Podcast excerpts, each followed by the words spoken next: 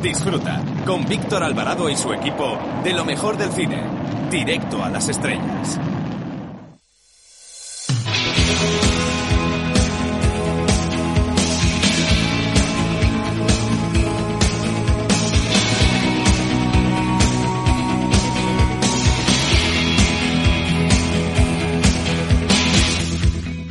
Hola, buenas tardes. Soy Manuel Arias desde el Festival de Málaga. Quiero mandar un fuerte saludo y desear mucha suerte a Directo a las Estrellas. Ahí estaremos.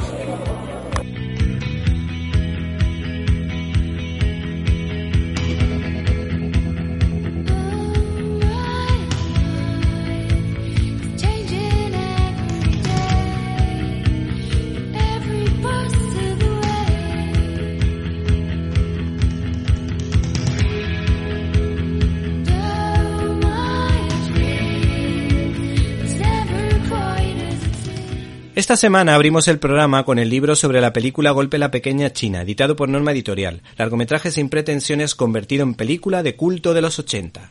Esta producción fue dirigida por John Carpenter, que era una especie de Indiana Jones con tintes asiáticos y una chispa de gracia. Esta cinta al principio se iba a titular El pistolero de Chinatown, para luego pasar al reconocible por todos Golpe la Pequeña China, cuyo guion fue escrito por W. D. Richer, que apostó por darle un tono ligero para que funcionase mejor. Para los efectos especiales se pensó en la empresa de Light and Magic de la que había salido Poltergeist o Star Wars y para la ambientación se ideó un plan que se fundamentaba en utilizar colores rojos y verdes que cuadraban perfectamente con la cultura china.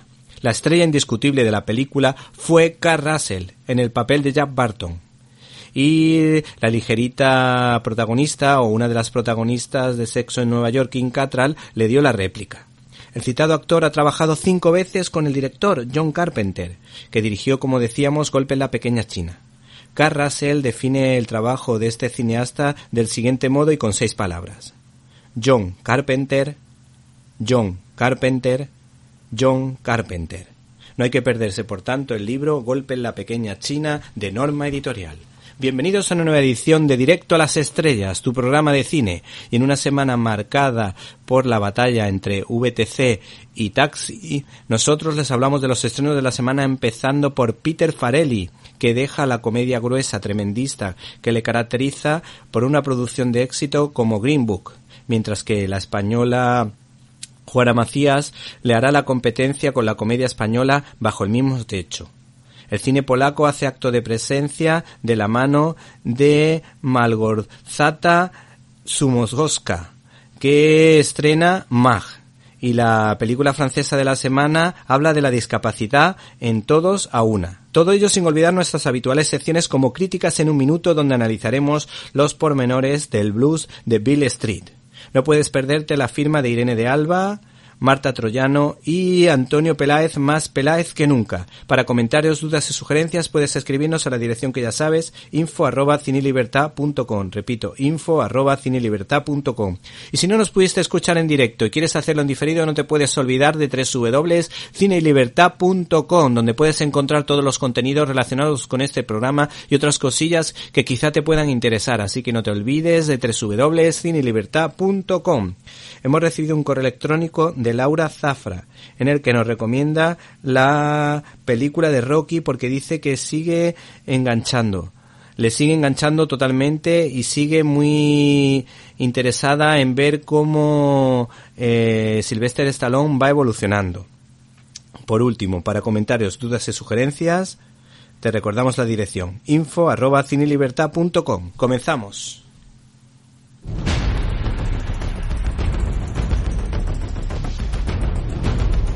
Storyboard.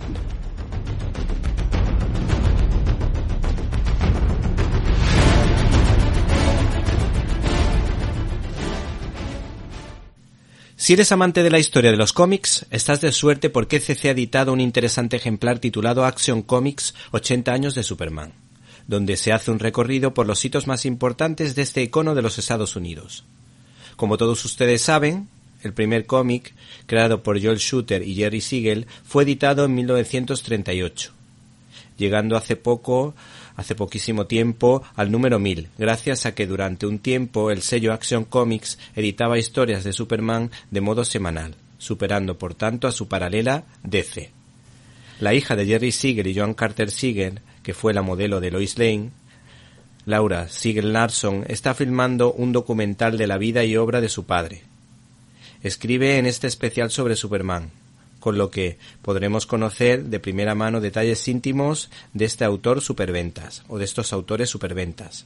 Por otra parte, este libro recoge algunas de las historias más conocidas, significativas o las que intentan homenajear a este héroe mesiánico. El autor, Mark Waldman, que era un enamorado del universo DC, de hecho creó un TVO en el que aparecen todos los personajes de la compañía, hasta ese momento y este hombre hay que decir que encontró entre el material desechado por esa empresa un cómic inédito que aparece en estas páginas titulado Demasiados héroes, siendo creado en 1945 y que habla de los héroes anónimos. Por otra parte, nos encontramos con tebeos muy curiosos como Supergirl de Krypton, que nos habla del primer encuentro del hombre de acero con su prima, o ese cómic corto que nos habla de la historia de amistad barra amor con Lana Lang. Sin embargo, destacamos por encima de todo tres tebeos.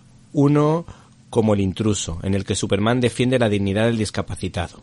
En segundo lugar nos quedamos con el tebeo de Mark Wallman ¿Y si Superman no existiera? que juega con el espectador o con el lector y del que destacamos la siguiente frase.